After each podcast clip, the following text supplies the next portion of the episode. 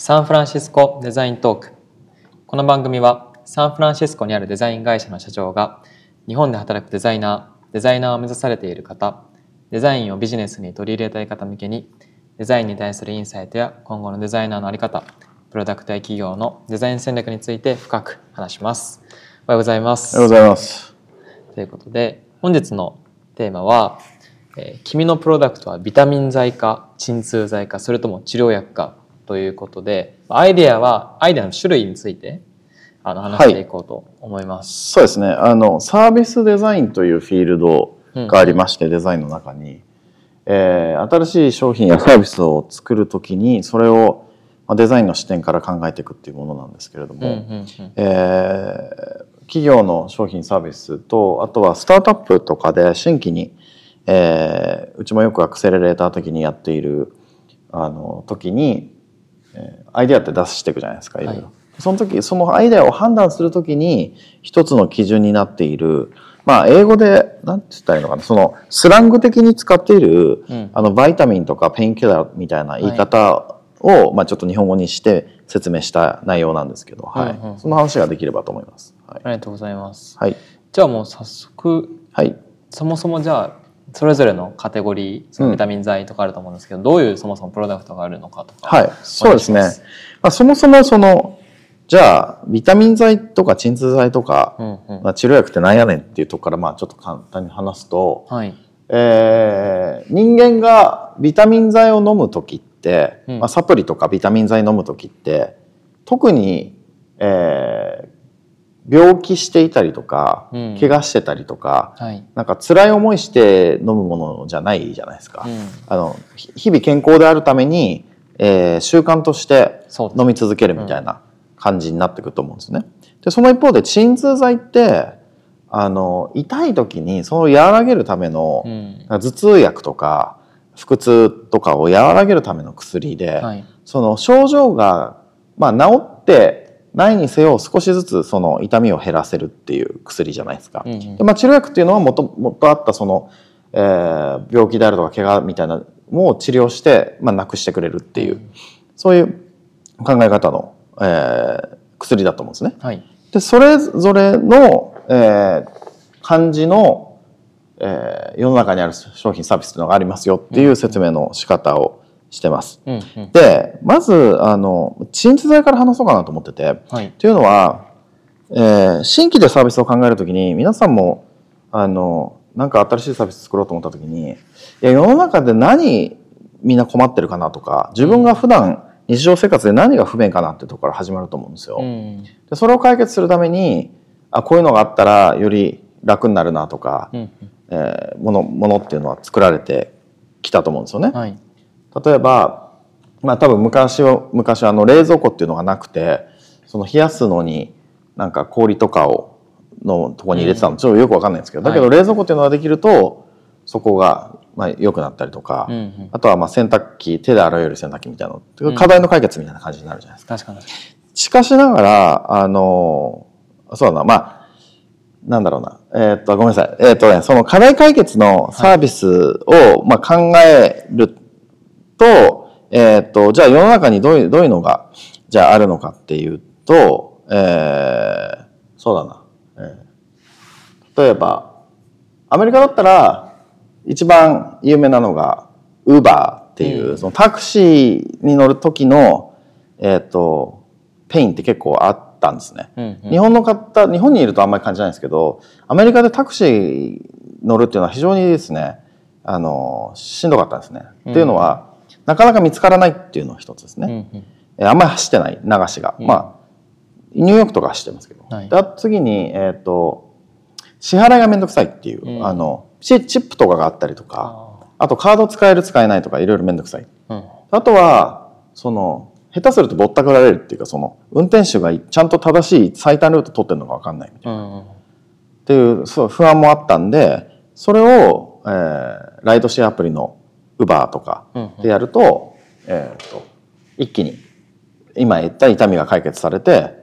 えーそのままタクシーに乗る体験がえー改善されるっていううん形。うんで日本だと、まあ、これ UberEats が馴染みがあると思うんですけど、うん。その出前をするときに多分それまでは電話でしてであの説明してみたいな。ちょっと煩わしかったから、うん。それがアプリとかでサクッとできてでいつ届くか今どの辺にいるのかも分かるからうん。いいじゃないですか。確かっていうのがあのなんとか課題解決。にうんうん。これはまあ順当に、えー、と多くの業務改善アプリとかはそのやり方をしていて、うん。例えばあの、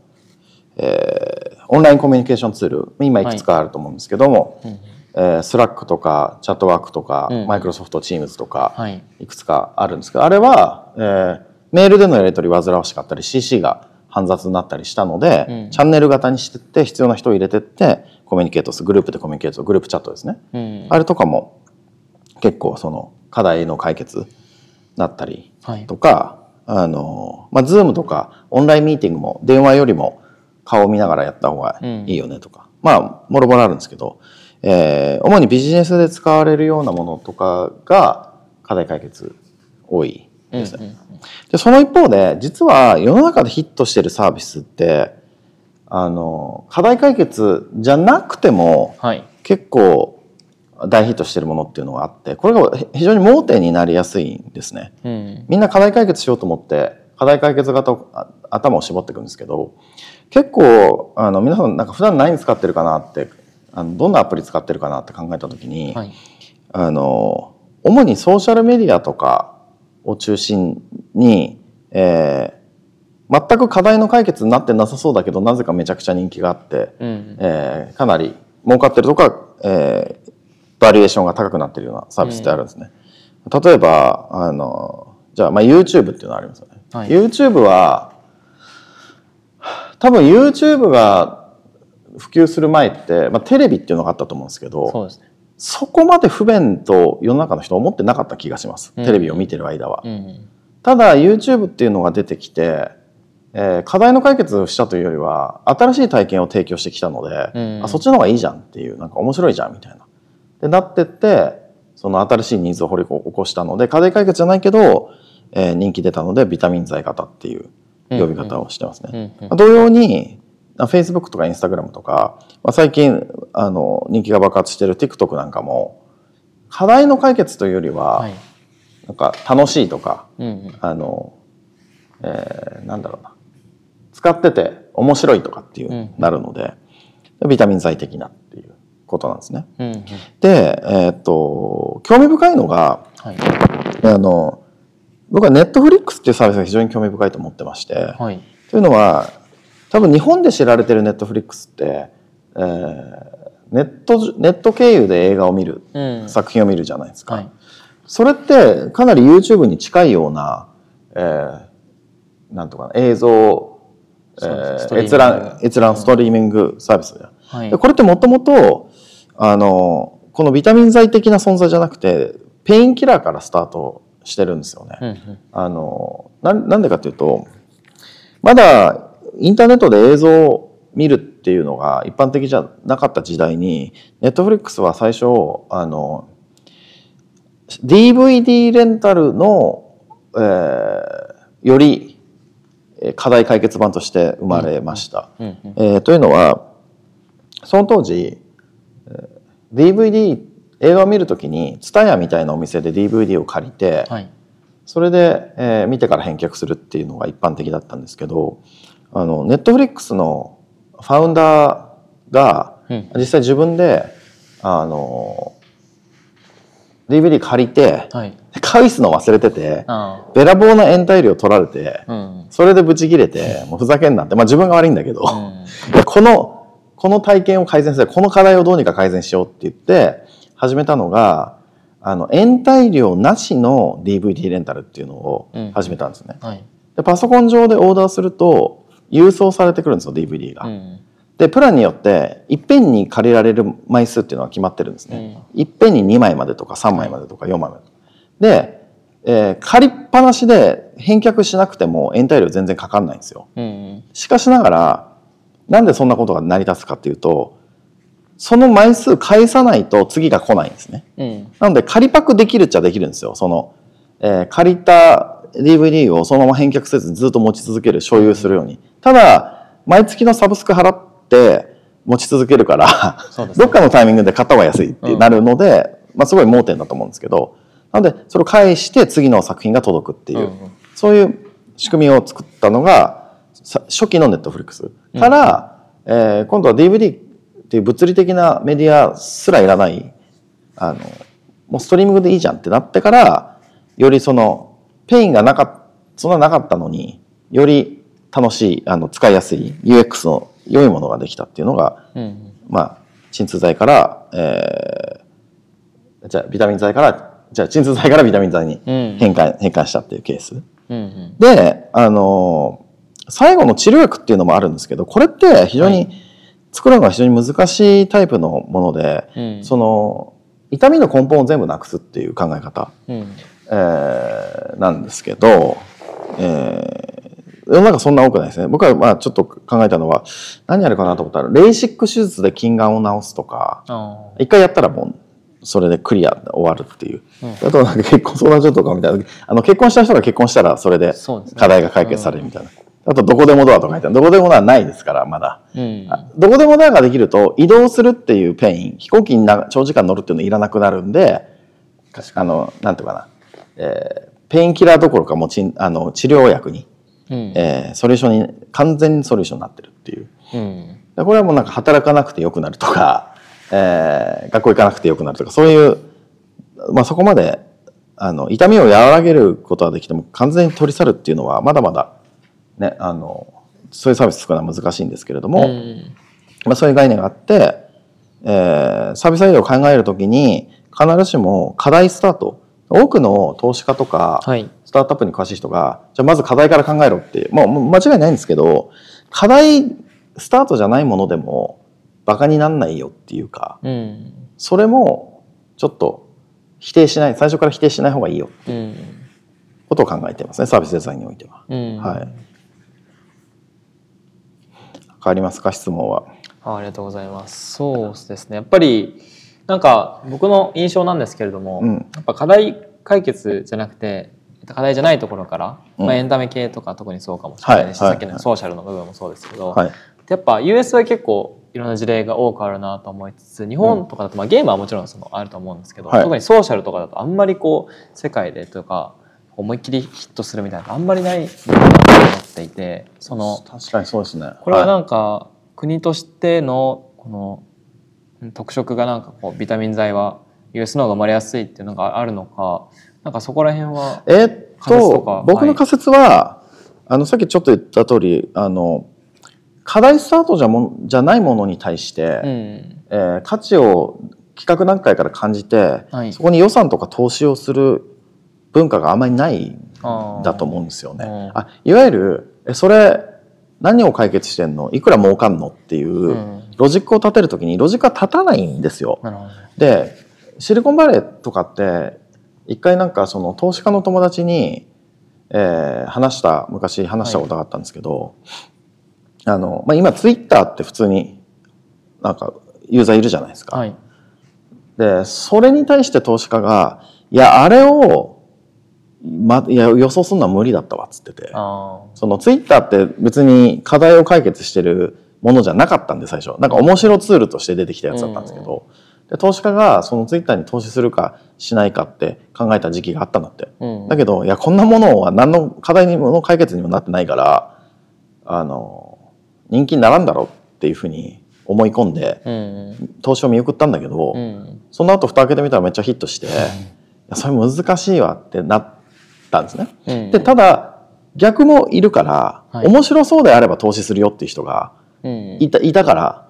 あの今のツイッターができたし、ねうんまあ、他のサービスもあるんで、うん。僕が仮説として持ってるのは日本でそれを、まあ、企業で予算つけるとか投資家としてスタートアップに投資する人がうん。その、まあ、頭が硬いっていうか真面目すぎちゃって課題解決そしてマネタイズっていうセオリーが立たないとなんとかなそこにお金を張るっていう文化があんまないのかかなと思ってて、うん。でその一方で、はい。これ非常に興味深いんですけど日本ってすごいあの特殊だなと思うのが課題解決型はかなり作られる。でビタミン剤型があのあまり、えー興味を持たれない、うんうん。その一方でゲームとかアニメってすごい流行ってるじゃないですか、うん。あれって僕はあのキャンディーって言ってるんですけど、はい。まあ、スナック菓子みたいなもんですね。栄養がないっていうか、その薬じゃないんですよ、あれ。あれってなんかあの、甘いもの食ってるみたいな、その美味しいみたいな。だから、何の、なんつったらいいのかな。まあ、ジャンクフードみたいなものなんですけど、そこは結構盛り上がってるんですよね。うん。で、これは一つ仮説があって、はい。日本って特に都心、都会の部部分って、あの、課題が、社会的課題非常に少ないと思うんですよ。そうですね。安全で綺麗で、まあ、それなりに豊かで、あの、なんていうかな、ホームレスもそんないないし、餓死するほどしんどくうん。なった時の保護もちゃんとあるし、みたいなのがあって、社会インフラとか世の中が非常に上手に設計されてるから、あの、まあ、アメリカに住んだらわかるけど、今の時代まだこの何、バスが全然来ないとか、なんかひったくりがあるとか、はありえないような、い。うん。その、いつの時代の都市なのって思うぐらいに、ずっとなんかしょうもない課題っていうのは残ってて、うん。で日本ってそういうのをだいぶ解決されてるんで、うん。日常生活の中でいやこれ課題だなって思うことってそんなに多くないからうん。あのなんとかな一気にそのゲームなんとかなじゃあ課題なんだろう暇って 暇だったらゲームみたいな、うん。そっち側に豊かだからこそ生まれてきたタイプのサービスなんじゃないかなと思っていて。うん。なんかね、その、そこのコントラストが非常に興味深いじゃないかなと思ってますけどね。うん。うん。うん。ありがとうございます。はい。あとはなんかそうですね、まあ、それぞれ今このアイデアの、まあ、種類あの、考えてきましたけどまあビートロックそのサービスデザインみたいなのもやってるかなと思うんですが、はい。なんかそれぞれのまあアイデアごとにそのどういうふうにユーザーインタビューするかとかこうヒアリングの仕方とか変わってきたりするのうんはい、かとはい、かはい、はい。そこら辺もちょっとなんかあ素晴らしい、素晴らしい質問ですね。はい素晴らしい質問ですね。それすごい鋭い。っていうのは、はい課題解決型ってユーザーインタビューしやすいんですよ。うん課題、今、今何困ってますか？はい。って聞いて、あ、なるほど。じゃあ、これに対してこう、これがこういうふうにあの改善したらどう思いますか？あ、それめっちゃ嬉しいです。うんうん。で、それお金払いたいですか？いや、払うと思う、俺だったら。うん月20ドル払う。とかっていう感じでロジック立てやすいんですけど、はい。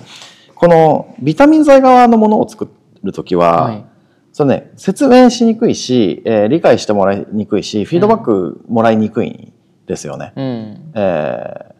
例えば、まあ、TikTok がない時代に、まあ、TikTok のようなものを作ろうとしてってユーザーインタビューした時にさ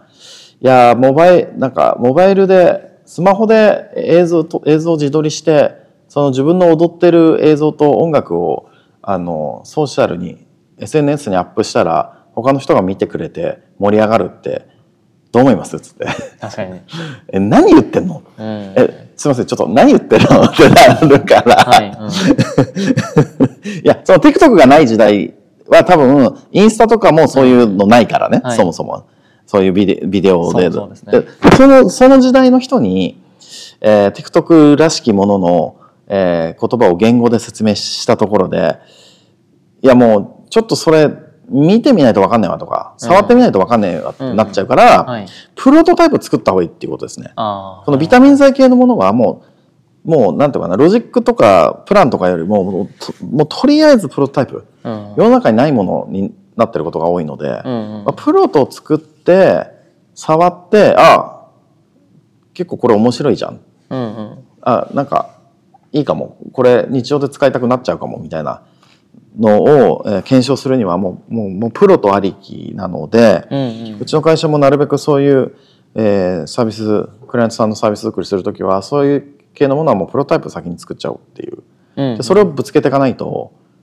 どうしようもないよねっていうことで、結構あの日本の企業が考えたサービスをアメリカでユーザー検証するときはもうプロタイプ作ってしまってはい。あの、まあ、デザインとかで作ってでユーザーに当てて触ってもらって、うんうんその触ってもらいながら感想を口で喋っ声に出してもらうとか、うんそういうことをしてまああこれはいけそうかどうかっていうのを検証するっていうのをまあやってますね。うんそういういわゆるビタミン剤はい。的なアイディアがをやりたいっていうふうに持ち込まれる場合っていうのは、うん。とどういうケースが多いのかっていうのを聞きたくてなんはいはか日本企業のそのこっちでえーアイデアアイデア作って考えるとなるとやっぱり課題解決課題ありきのなんかものが生まれるのが多いか多いのかなというふうに思ってたんですけど、い。そういうのもあのビタミン剤側のアイデアも結構多かったりはするんですかね？最近増えてて、はい。例えばえー去年やったプロジェクトでいうと、うんそう自動車の、えー会社さんだったんですね、はい。日本って日本車の会社ってあるじゃないですか、その中の一社が自動車っていうのはそのペインキラー鎮痛剤としてははい。かなり、あの優秀なプロダクトとしても世の中に広がってますよね、うんうん。えー、と安定した時間とスピードで移動ができるっていう馬車に変わったものです、はい。しかしながら、えーもっとその自動車に乗ってる時間を楽しいものにできないかっていう相談になってきたんですね今度、うん。そのユーティリティ的な役割も果たしてると、うん。えー実実用性はもう高い。ただもっと次のステップとしては楽しい体験を提供しないと、うん。その自動車ブランドとして差別化ができないんで、うん。なんか一緒に考えてもらえませんかって言われなて、で、考えついたのが、あの、今まで行ったことのない道を走ってみようアプリみたいのを自動車と連動させることによって、うん。その、アドベンチャーが好きな、そのアウトドアが好きな人とかが、うん。普段、あの、人間って同じ道を行き来ししちゃうから、うん。通勤とかで、はい。週末とかにでも今まで走ったことのない裏通りとか山道とか、まあ、アメリカなんでキャンプ場とかもあるんですけど、そういうとこ行って、えーそれまでの人生では体験したことのないような、うんうん。えー体験とか景色を見たりとかうんうん。そういうアドベンチャーをサポートするようなちょっとアプリをあの試してみたいって言われたので。まあ、1年ぐらいかけて、えーアイデア出しからユーザー層決めてってユーザーインタビューしながら実際プロトタイプ作って、うんうん。えー最初に20人ぐらいかななんか使ってもらったりとかフィードバックもらったりとか、うん。そういうのをやってたりして、うんうん。そそれの有用性をまあ測ったりとかして。でも実際それ本当に使わないと良さわからないので、なるべく早い段階でプロトタイプにしてったっていうのがありましたね。にうんうんうん。はい。ありがとうございます、はい。そんな感じですかね。そうですね。はい、えーサンフランシスコデザイントークでは番組に対する質問や取り扱ってほしいテーマを募集しています。番組概要欄にある Google フォームからぜひ送信してください。よろしくお願いします。よろしくお願いします。ということで、えー本日の収録を終了しますありがとうございましたありがとうございました。